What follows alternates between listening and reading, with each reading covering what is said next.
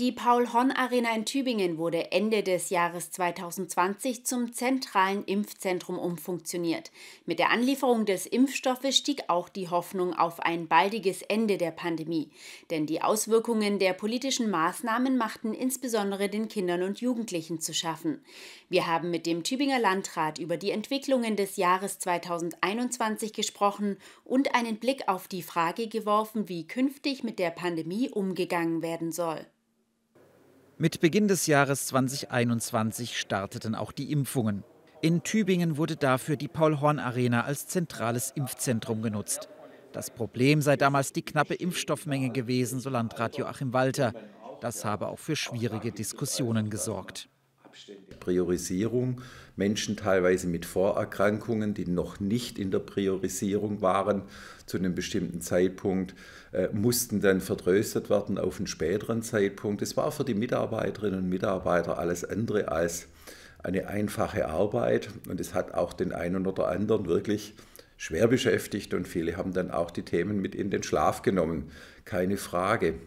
Als dann mehr Impfstoff zur Verfügung stand, kam im Juni das Unwetter dazwischen. Die Halle musste provisorisch nutzbar gemacht werden. In der Zeit sind Termine nach Sindelfingen verlegt worden. Dass die Impfzentren dann Ende September schließen mussten, sieht Walter kritisch. Er hätte sich mehr Vorsorge vom Land gewünscht. Jetzt sei es aber sinnlos, darüber nachzudenken. Nun müsse man nach vorne schauen. Wie kommen wir denn mit dieser Pandemie in Zukunft zurecht? Wie können wir sie erfolgreich bekämpfen? Es wird schwierig sein, die Bevölkerung drei oder viermal im Jahr durchzuimpfen. Wir wissen ja mittlerweile, dass es äh, eben nicht nur, so wie es lange hieß, eine Pandemie der ungeimpften ist, sondern dass geimpfte genauso wie ungeimpfte dazu beitragen, den Virus weiterzutragen. Die Bevölkerung müsse dauerhaft immunisiert werden, glaubt Walter. Das werde man aber wohl nicht durch Impfung erreichen, da der Impfschutz nach einer Weile nachlasse. Deshalb brauche es andere Lösungen.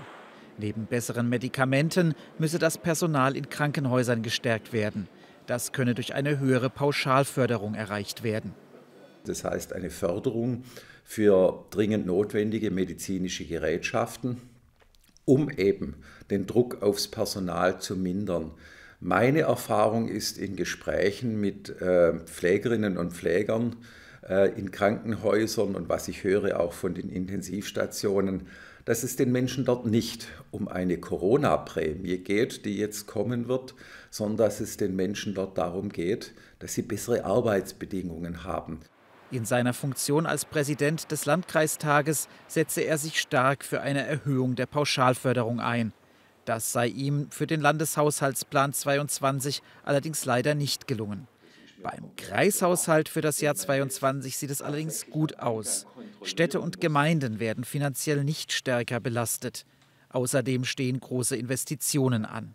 Allein bei den Schulen werden wir in den nächsten Jahren für den Kreis insgesamt im beruflichen Schulbereich, da sind wir ja der Schulträger, 40 Millionen Euro aufwenden müssen. Die Regionalstadtbahn wird uns trotz großzügiger Förderung auch finanziell in den nächsten Jahren sehr belasten. Die Städte und Gemeinden müssen die Ganztagsbetreuung schultern. Da geht es nicht nur um Räume, da geht es auch um Personal, das eingestellt werden muss.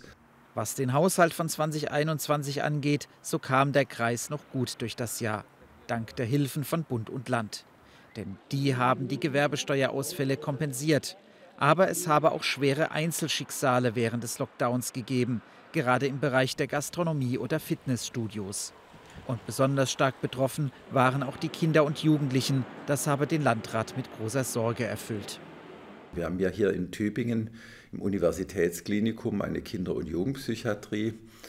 Und von dort haben wir schwierige Botschaften bekommen. Starke Überbelegung, viele Kinder und Jugendliche wirklich mit äh, psychischen Erkrankungen, die auch viel zu spät erst in die Klinik äh, gekommen sind.